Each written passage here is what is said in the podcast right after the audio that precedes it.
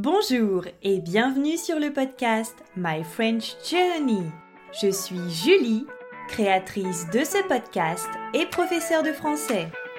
Si vous voulez apprendre le français ou progresser dans cette langue, ce podcast est fait pour vous. C'est l'été, c'est les vacances, mais le podcast continue. Bonjour à toutes et à tous. On se retrouve aujourd'hui pour ce nouvel épisode de la série Morito. Aujourd'hui, nous parlons de la famille. Avez-vous des enfants? Moi, je n'ai pas encore d'enfants. Mais j'ai toujours rêvé d'en avoir quatre. En attendant, j'ai un neveu. C'est le fils de ma sœur aînée. Et une nièce. C'est la fille de ma sœur aînée. Je viens d'une fratrie de trois enfants. La fratrie, c'est l'ensemble des frères et sœurs d'une même famille. J'ai deux sœurs et je suis la cadette. Je suis la deuxième, en fait. Le premier enfant de la fratrie, le premier arrivé, on l'appelle l'aîné. Ma sœur aînée s'appelle Charlotte. Moi, je suis la cadette. Le cadet, c'est le deuxième enfant.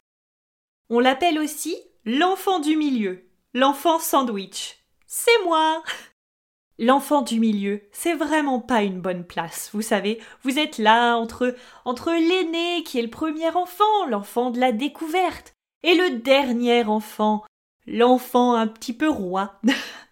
et le dernier enfant de la fratrie s'appelle le Benjamin, ou la Benjamine au féminin. Dans ma fratrie, la Benjamine s'appelle Peggy.